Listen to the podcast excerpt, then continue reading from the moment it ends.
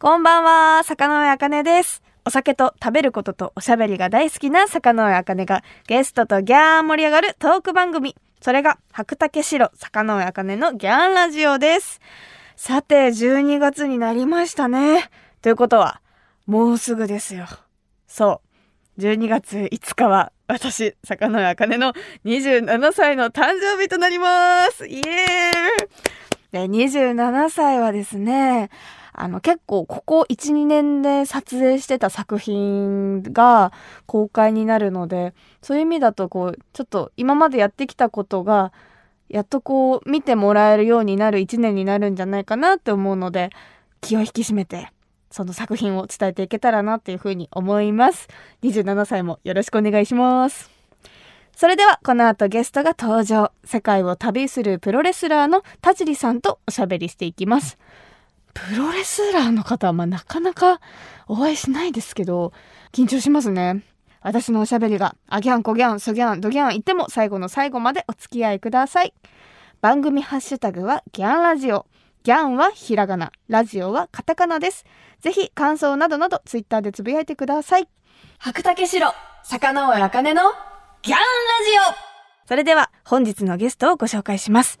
私と同じ熊本出身のプロレスラー、田尻さんです。はい、どうもよろしくお願いいたします。よろしくお願いします。はじめましいてや。すごい綺麗な声してますね。びっくりしました。え私ですか？ええ嬉しい。えいやなんかプロの方とね話をしてるなって感じがすごくしますね。ええいやいやいやいや、なちょっと変わった声ってよく言われます。嬉しいでも声褒められるの。ちょっとあんまり私的には好きな声じゃないので。そうなんですか。嬉しいですじゃ。あ変えましょう。ええいやでもあの、いきなりノースリーブでびっくりしました。あ、。ええあの上はちゃんと着てますよ。まさか。そんなね袖なしでここまで来たわけじゃないんで。はえい、スタジオ来られてパッと脱いだ時にもう体格がやっぱしっかりされてて。あのプロレスラーね体温がやっぱ高いんでですね、はい。はい。暑がりなんですよね。いやーいかにも強そうな感じがしますけれども。あの私プロレスはちょっとはい。あんまり詳しくなくて、あもうそれが普通でですから。なんでちょっと変なこと言っちゃったらごめんなさい。あもういっぱい言ってください。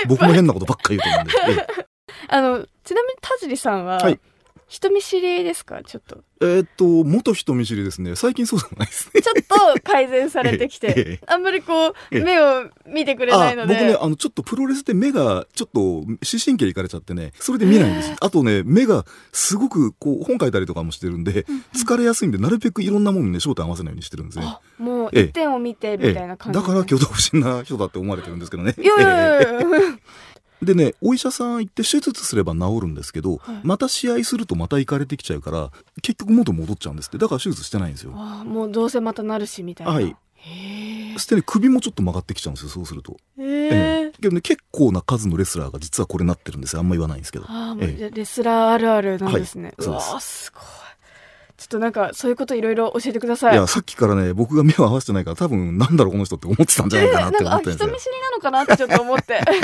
なるほどそういや、もうこの年でそんな人見知りだったらちょっとやばいやつですね。じゃああのまあ早速、はい。私たちの出身地、はい。熊本の高橋酒造の米焼酎あ。白竹白ではい。乾杯させていただいていいですか、はい。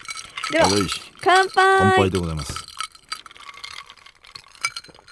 いや、これはね、あの、普段から僕結構実は飲んでるんですよ。えあそうなんですえ。か？でね、外国から来るプロレスラーに、あの、いろんな焼酎とか飲ませるとね、これが一番うまいって、本当にこのスポンサーさんだから言うわけじゃなくて、うんうん。匂いも味も癖がないじゃないですか。はいはい。一番受け入れられやすいみたいですね。えー、あ外国人受けもいい焼酎、おい。いですね。嬉しいですね。あとこの日本っぽいですよね。白地にこう筆書きで白っていうこれだけ。ええ。はいはい、うん。確かに。だからジャパニーズサムライスピリッツを感じるんじゃないですか？おお、え ジャパニーズサムライスピリッツ、いいですね。いいこと聞きました。いやこれ熊本であのボトルキープしてる人マジックマスターマジックって言ってこれあのこうはい。書き足して猿とかやる人いるでしょ？そうなんです。はい。僕の友達でサウナに仕上げたやつがいますよ。これを。これ結構楽しいですよね、うん書くの。えちなみに田尻さんはお酒はお強いですか？いやあのそんな強くないですけど好きですね。だだからヘロヘロになってますね。あんまりその強くはないけど飲みすぎちゃう、はい。あの迷惑ってやつですねそれ。いやいやいや全然全然。そうなっちゃいますよね、えはいということであのさっきもちょっと言ったんですが、はい田尻さんは熊本出身？えはい。ということででも住んでたのは子供の頃だけはい幼稚園園の年少までですね僕は。年少さん？はい。熊本の記憶とかなんかありますか？あもうねでその後もちょくちょく今年ももう3、4回行ってるかな。あの、試合で行くと必ずこう昔住んでたとか、ふらふら歩いてみたりするんで、はいはい。で、結構ね、あの、当時の原型のまま残ってますね、今でも。でちぐさ幼稚園っていう、えっと、熊本駅からそう遠くないところの幼稚園出てるんですけど、その幼稚園まだありますね。へえ、結構じゃあ熊本はまあお仕事関係ではい帰った時とかにはい、そうですね巡っ。たりはしてるんですね。はい。出身は玉名なんですあよ、ね。うそうですね。えー本籍が玉名です。本籍が玉はい。名育ったのは市内ですね。玉名とかは逆にあんまり。玉名はね、親父の墓があるんで、年に1回行くか行かないかかな。うん、うんまあ、玉名もでもいいですよね。温泉があったり、はいラーメンがあったり。あの、なんか夏目漱石の記念館、中井館ってわかります？こんなそ、はいはいそこのすぐ横にお墓があるんですよ。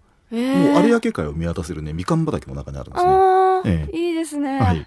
えちなみにじゃあこう熊本に帰った時にこれは絶対食べるみたいなものはありますか？あ、もうね、ありすぎてね、あの、いっぱい食うんで、なんで、はいはいいろんなものをですね、えーやっぱね、この白の見ながらね、きびなごを食うのが一番好きかもしれない。あーいいですねえーあと馬刺しを食うのが。えーはいはいはい。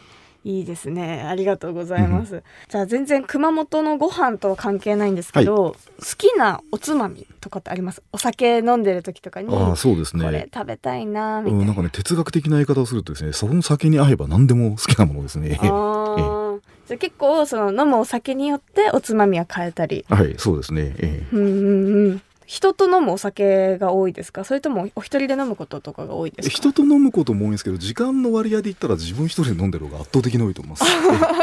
結構じゃあ人とお酒を飲む時ってどういう方と飲むことが多いですか？あやっぱプロレス関係とそのプロレスの仕事で知り合ったこういう出版関係の人とかですね、えあー。ーそういう感じですね。じゃあ仕事関係みたいな。あばっかりですね。えこうどういう話されるんですか？こうプロレスとか仕事の話がメインですか？えあー仕事の話メインからだんだん脱線していく感じですね。あ そのお酒が進むにつれて、ははいいはいはいさてさて、魚やかねのギャンラジオ、現役プロレスラー田尻さんとのお酒を組み交わしながらのトークは後半も続きます。白竹城、魚尾やかねのギャンラジオ東京 FM 白竹城坂上茜のギャンラジオ坂上茜とギャーン盛り上がってくれる本日のゲストは？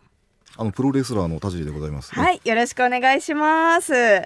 さて、今週もギャンラジオ恒例の本日のトークメニューをもとにトークしていきます。じゃあ私が選ぼうと思うのは、あの、ちょっと意外だったので、ここを聞こうかな。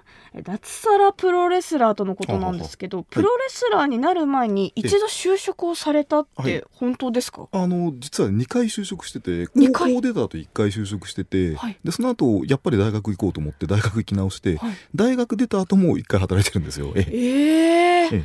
その時はちなみに何のお仕事をされえったとねてんですか、大学卒業した時はねあの電話金融っていう電話の金利を担保にお金を貸す会社で働いてました。ええで大学生の時からそこでバイトしてたんですよ。はいそしてプロレスラーになろうとしたんですけど体が背がちっちゃくてまだ当時は簡単にプロレスラーになれない時代だったんですよ。うんうんでとりあえずそこで働きながらお金を貯めてメキシコへ行ってメキシコってのはちっちゃくてもなれるんですよね。うんうんでメキシコ行く資金を稼ぐために腰掛けで就職したんです。ええなるほどお金を貯めるためにはい一回就職をしたんですね、じゃあその時にはあちゃんとプロレスラーとしてやっていきたいって気持ちがあったってはいことなんです、はい。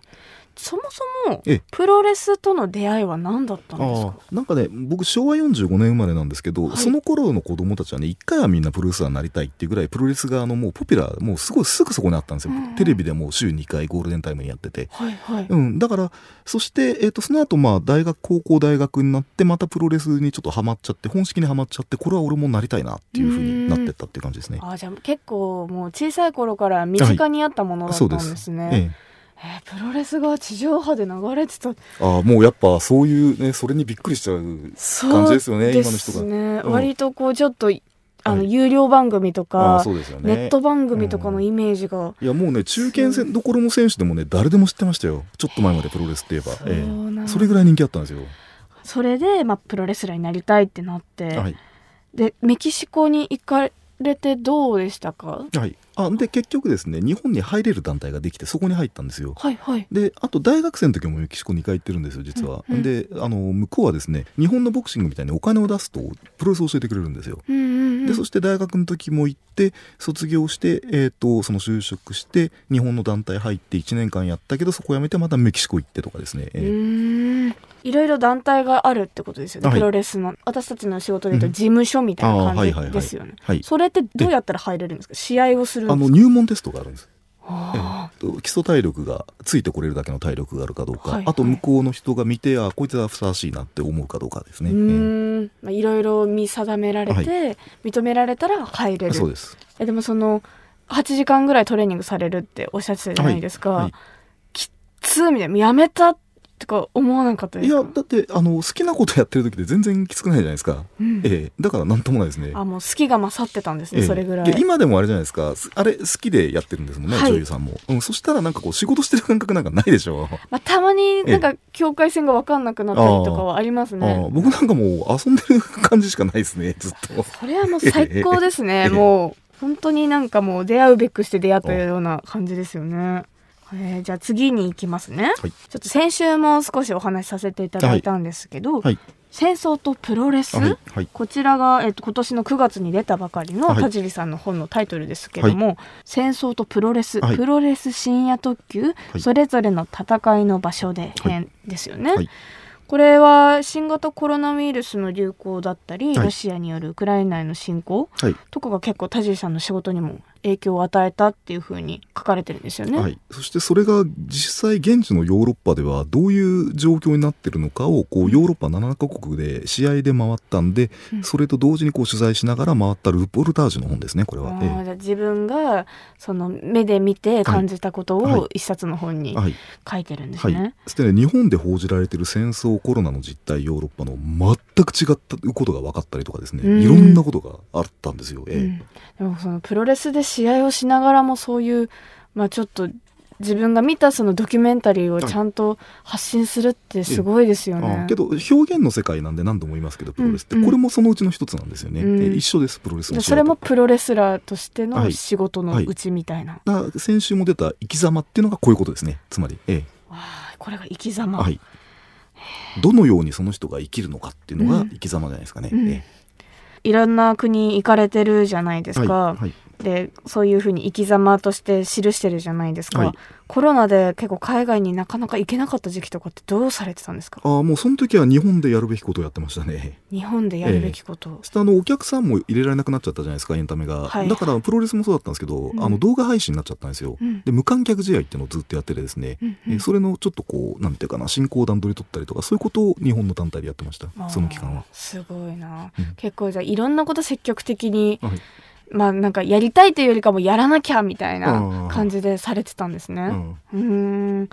でも無観客とかってどうですか？あけどねあの外国だとねスタジオマッチって言って、はい。昔からこうなんていうかあの映像収録用の試合無観客試合結構やってるんであ僕はもう全然慣れてるんです。そうなんですね、えで日本人の人たちはそういうの初めてって人が多かったんで、うんやっぱみんな戸惑ったみたいですよ最初は。そうですね、ええ。なんかそのプロレスとかって歓声でわーとかはい。あるもんだと思ってたから、それが全くない状態でパフォーマンスするって結構大変そうだなって思ったけど、そうなんですね、うんあるんですねもっともっと、い、ろんな経験されてるからなんかうん。ちょっとやそっとじゃあ揺るがん感じがありますよね。でも52歳ですからね。どしっとしてる本当に。50になってなんかね何か起きるたびにどうしようどうしようってなったら最低ですねいなやーかっこいいっす、ええ。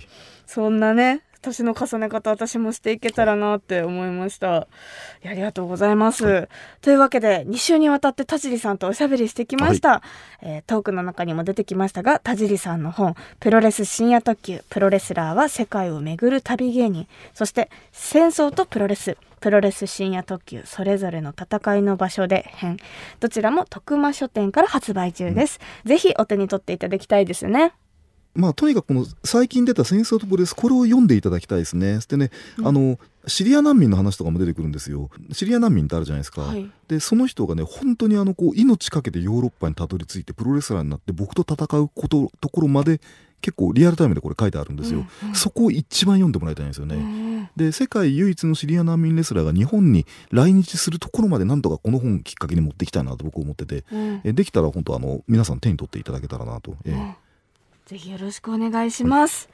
えこの曲はどういう理由で選んだんですか？ああの僕フランスの歌が好きで先週も言いましたけど、はい。あのこの歌ねいい歌ですよ。あのねあのキッズユナイテッドっていう子供にあのフィンガーファイブみたいなフランスそんなん知らないですよね、うん。あ、フィンガーファイブはわかります。うん。兄弟ではないんですけど子供たちだけのユニットで入れ替わったりするんですけどはいはい。してねあのこの歌はですねこうなんかすごくこう人間にこうなんか嫌われてる醜い外見のあの化け物がですね、うんこうだけど人間のために戦って死んでいくそれをしかし人間は誰も知らないそういうねサビで感じる曲のいい曲なんですよ。じゃあちょっと注目して聴いていただけたらなと思います。ええーキッズユナイテッドでレセヌシャンテ。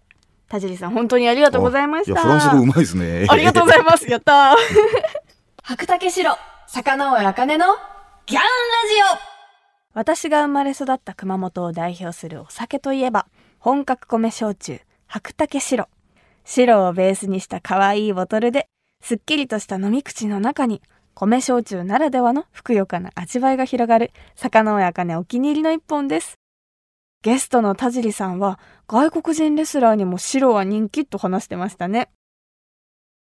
12月に入って本格的に冷える日が増えてきましたね。寒い日はあったかい飲み物が恋しくなりますが、そんな夜は白竹香るのお湯割りはいかがですか？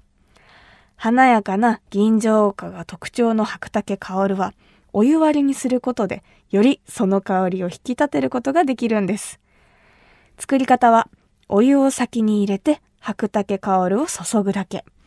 果実のような香りとともにお米の旨味が感じられるおすすめのホットカクテルの完成です。白竹カールは高橋酒造の6代目にあたるご兄弟が作ったお酒で、焼酎を普段あまり飲まない人や女性でも楽しめる新世代の本格米焼酎です。とても魅力的なストーリーにあふれる大好きなお酒ですので、ぜひ一度飲んでみてくださいね。首都圏で白竹白が買えるお店、飲めるお店については、高橋酒造の専用サイト、白マップから検索することができます。年末年始のお酒を買う際にも、最寄りの店舗がすぐに見つけられる便利なページですよ。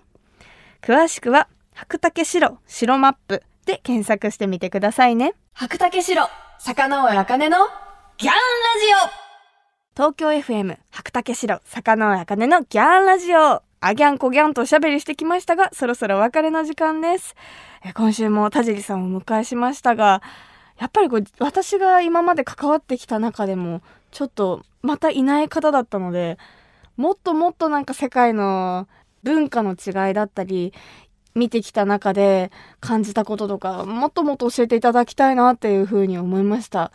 かっこいい方でしたね。まっすぐどしっとされててぶれないというか私もそういう年の重ね方していきたいなっていうふうに思いました。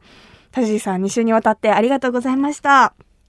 そして、坂上茜のギャンラジオでは皆様からのメッセージをギャンお待ちしております。